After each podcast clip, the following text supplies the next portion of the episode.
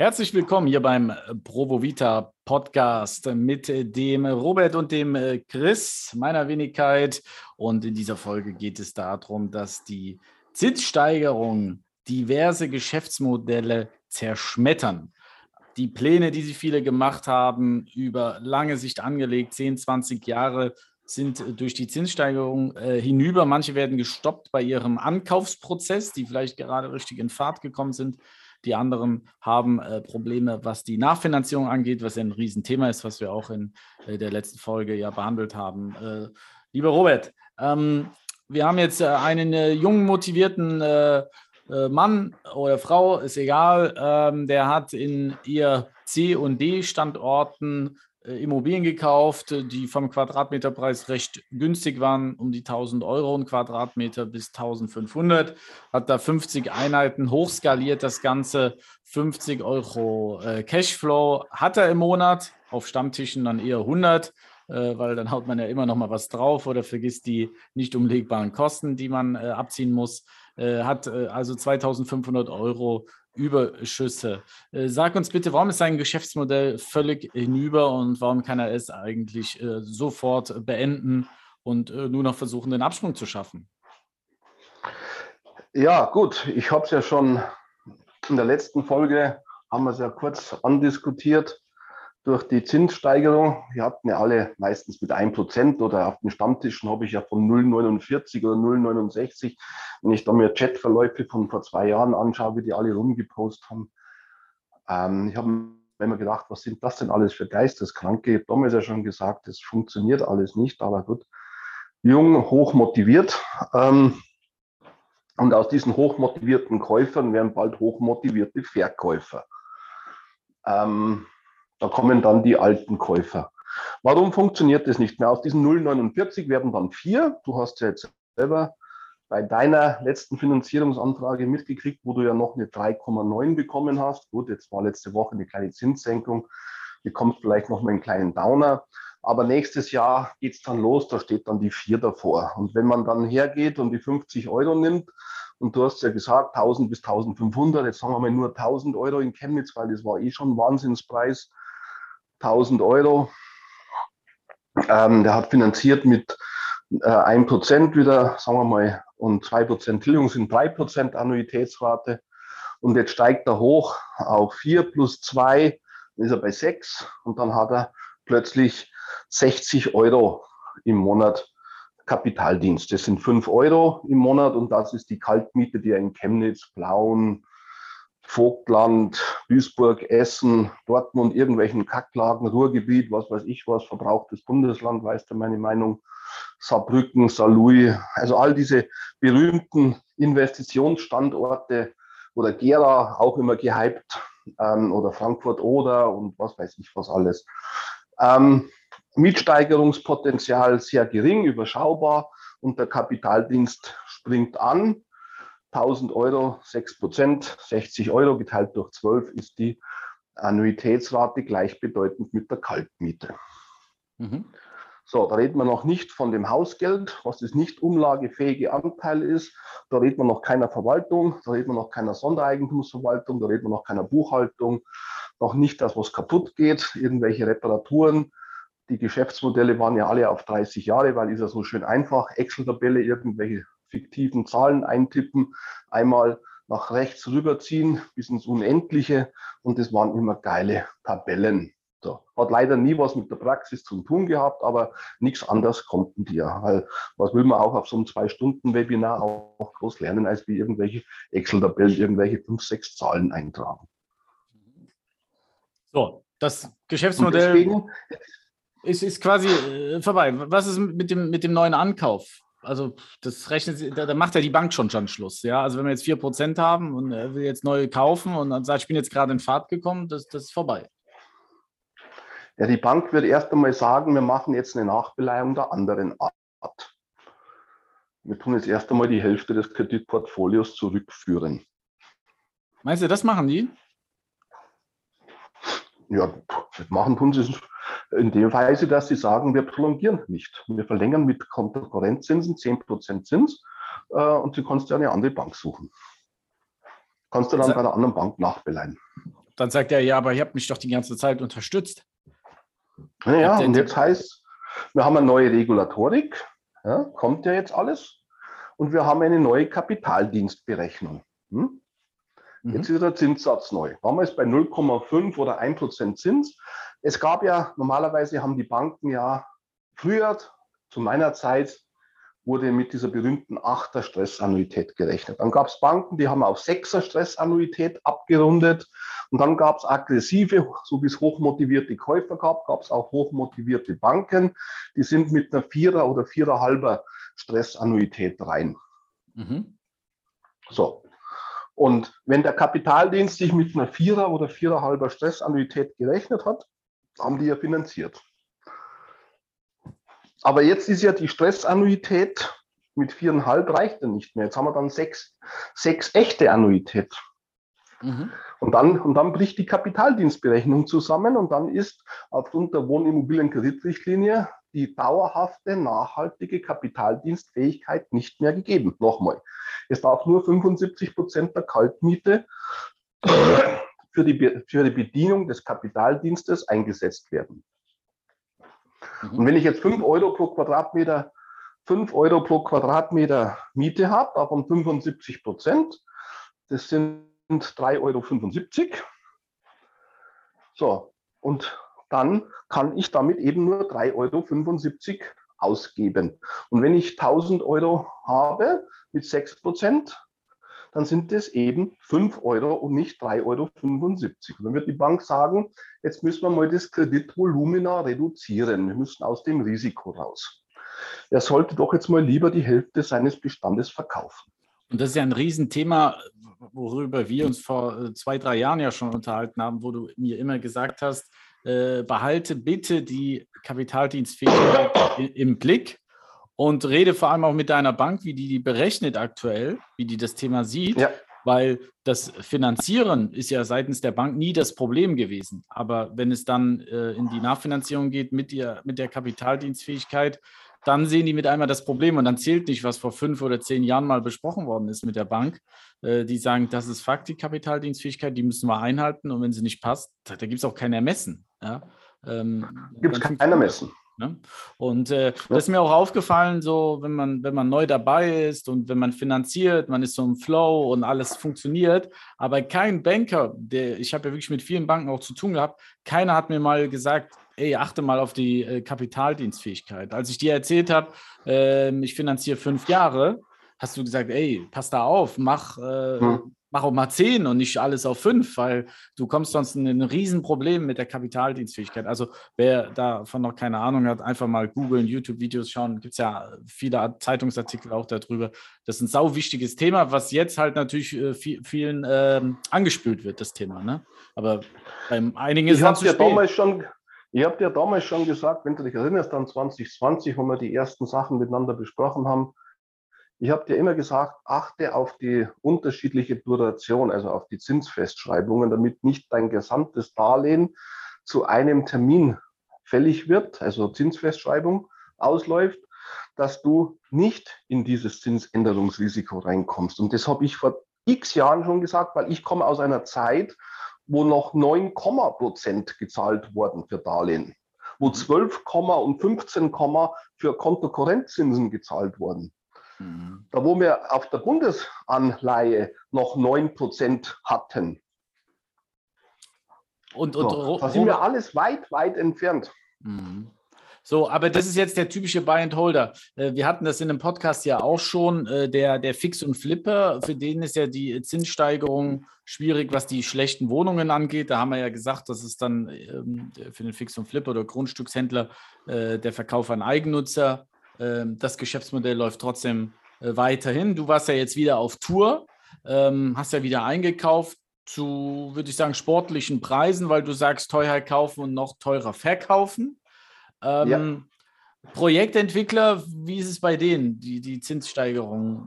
Wie wirkt sich das auf deren Geschäftsmodell aus?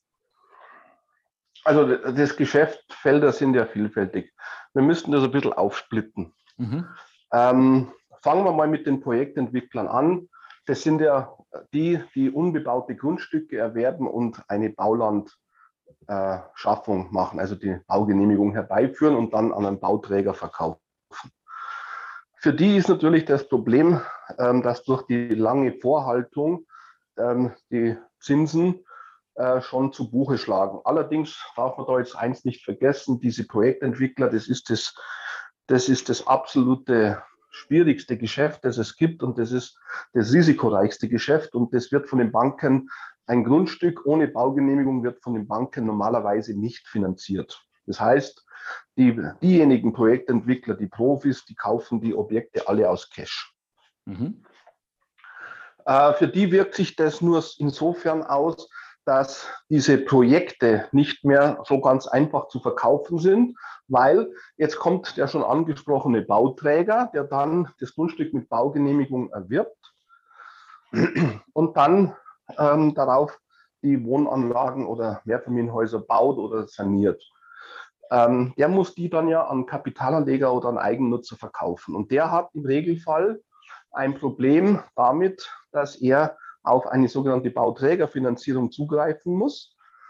Und die übliche Voraussetzung ist 20 bis 30 Prozent Eigenkapital plus eine 50-prozentige Vorverkaufsquote, um damit starten zu können mit dem Projekt, um dann mit dem Bau beginnen zu können. Ähm, jetzt war ja letztes Jahr ähm, November die Ankündigung, dass die KfW bald dicht macht. Alle Vertriebe und alle Bauträger haben großen Motor angeschmissen, um zu verkaufen, haben meistens recht guten Erfolg gehabt und haben bis Januar ähm, gut verkauft. Dann kam das überraschende Ende der KfW-Neubauförderung und dann ist der Vertrieb zusammengebrochen. Jetzt hatten die mit Mühe und Not es geschafft, die 50 Prozent voll zu kriegen und stehen jetzt unter dem Problem, dass sie die 50 Prozent vorverkauften Wohnungen errichten müssen. Aber die können ja nicht nur einen halben Rohbau hinstellen, sondern die müssen ja das gesamte Gebäude erstellen. Mhm. Und ähm, was mit den anderen 50 Prozent wird mit dem Verkauf, das weiß keiner. Die Neubauförderung KfW ist weg. Die Zinsen sind gestiegen. Dieser KfW 55 Standard, was die Bauträger letztes Jahr alle noch gehypt hatten, ist jetzt ein alter Hut. Selbst KfW 40 ist schon ein alter Hut, weil nächstes Jahr greift dann KfW 40 nur noch, wenn es mit nachhaltiger Bauweise gebaut worden ist. Mhm.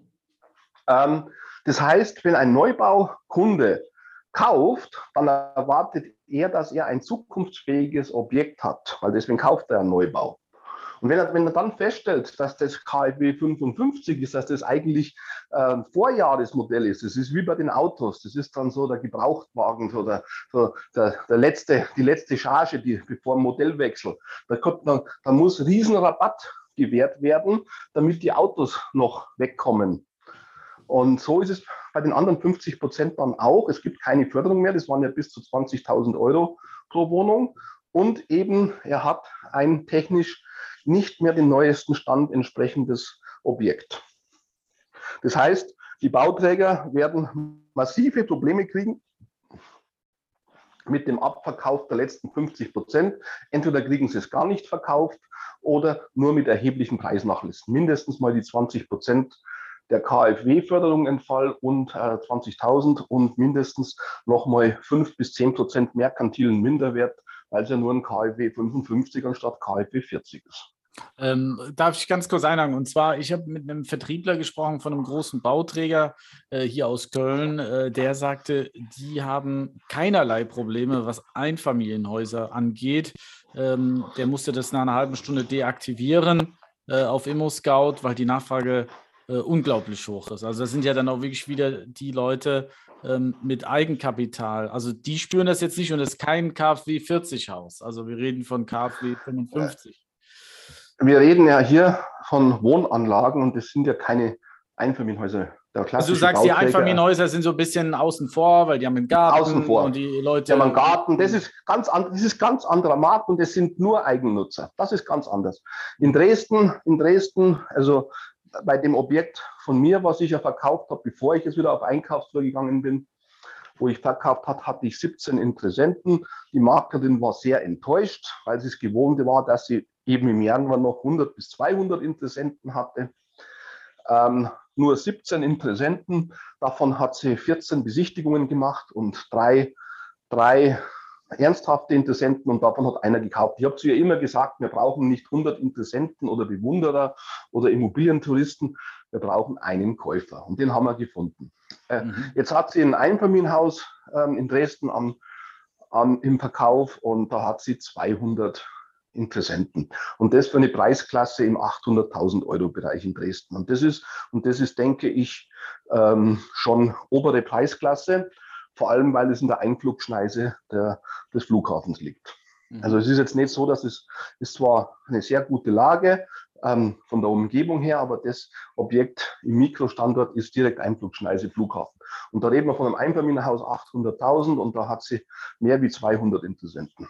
Also das heißt, es betrifft rein die Projektentwickler mit Wohnanlagen, wo Einzimmerwohnung, Zweizimmerwohnung, die rein, die rein äh, für die Kapitalanlage kaufen. Ja, oder auch Eigennutzer, aber eben keine, keine freistehenden Einfamilienhäuser, sondern okay. eben drei, vier, fünf mhm. Zimmerwohnungen. Ähm, das ist ein anderer Markt. Okay, okay. Und die werden Probleme bekommen.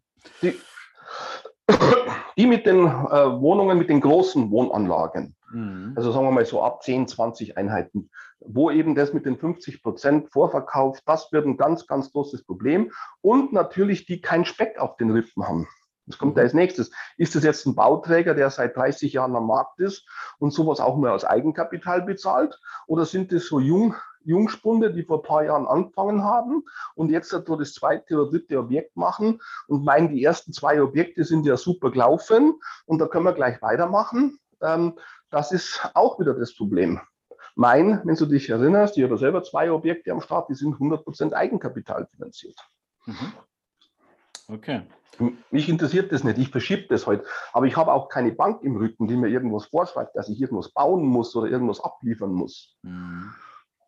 Also man merkt, äh, da sind die Geschäftsmodelle, die äh, die letzten Jahre liefen, für viele äh, könnte es ein ganz großes Problem werden. Wir hoffen, äh, dass. Ja, äh, auch. Bitte? Ja, ja dann gibt es ja auch noch die, die Fix und Flipper, die ja alle groß gekommen sind mit ihren Pinselsanierungen oder Wisch und Weg oder was weiß ich, was da so alles gibt. Auch die werden Riesenprobleme kriegen mit ihren zwei Zimmerbuden, ähm, die sie dann an Kapital, also alles, was nicht eigennutzerfähig ist und nicht an Eigennutzer verkaufbar ist, wird massive Probleme geben, weil dieses Kapitalanlagegeschäft einfach nicht mehr funktioniert. Mhm. Ist natürlich ja. nicht unmöglich, wenn man trotzdem sehr, sehr günstig einkauft kannst du immer noch Gewinne machen, aber nicht mehr die, die man vielleicht vorher erzielt hat. Wenn du natürlich teuer eingekauft hast und wolltest noch ein bisschen teurer verkaufen, dann wird es natürlich äh, äh, schwierig. Ja? Ich sag mal, ich denke vom Gefühl her, so alles unter 150.000 Euro wird nicht so die massiven Probleme bekommen, weil das trotzdem viele kaufen, die einfach ihr Geld wegbringen wollen. Weil zur anderen Seite haben wir ja auch die Sparer, die sehen, was die Inflation äh, mit ihrem Geld äh, gerade macht und die sagen, okay, komm, dann kaufen wir wenigstens eine kleine Kapitalanlage, äh, um unser Geld ein bisschen wegzubringen. Meiner Meinung nach. Ne? Aber wenn du ja. dann im Bereich 200, 250 oder 300.000 als reine Kapitalanlage gehst, nicht für Eigennutzer fähig, Puh, ja. Das äh, wird dann schon, schon schwierig und könnte zum äh, Problem werden. Außer du hast dann auch wieder diesen einen Käufer, der sagt, hey, mir egal, ob die Wohnung keinen Balkon hat, ich mache eine Monteurswohnung draus, ich mache eine Studenten-WG, weil das geht dort auf jeden Fall. Ja. Ähm, dann, dann hast du äh, das Glück, den dann zu finden. Aber auch der muss ja wieder einen Kredit bekommen. Und da haben wir wieder das Problem. Ne? Äh, wenn der keinen ja, so ist es. Rippen hat und Aber das Sondervermietungsmodell bedarf ja wieder einer leeren Wohnung. Und genau. wenn, wenn, wir von Kapitalanlage sprechen, dann reden wir ja von vermieteten Wohnungen an die Altmieter, die man dann ja erst einmal theoretisch irgendwie abfinden müsste. Genau. Und das, es ist immer leicht gesagt, Studenten, hauen wir da, kaufen wir, zack, boom, machen wir hier, äh, hauen wir da vier Studenten rein, da stellen wir, machen wir die Bad und Küche, gibt es ja die Spezialisten, Bad und Küche legen wir zusammen, teilen wir, boom, Küche im Flur, jedes Zimmer, machen wir noch ein paar Trockenbauwände rein, machen noch mehr Zimmer oder Monteure, machen wir Stock, Stockbetten rein, geht alles, aber du brauchst dann eben die leere Wohnung dafür. Ja. Okay, Robert. So. Dann, äh, dann äh, würde ich sagen, machen wir mit der nächsten Folge gleich weiter. Ähm, wir haben jetzt nicht alles äh, an Geschäftsmodellen, äh, äh, sind wir jetzt hier drauf eingegangen. Dafür nehmen wir auch mal andere Folgen, wo wir darauf eingehen. Du kannst uns gerne schreiben, äh, welches Geschäftsmodell du hast, ob du es weiter durchführen kannst oder ob man umschwenkt ähm, vom Geschäftsmodell. Schreib uns da gerne. Und Robert, wir hören uns gleich in der nächsten Folge und euch wünschen wir einen wunderschönen Tag oder Abend. Bis dahin, macht's gut. Ciao.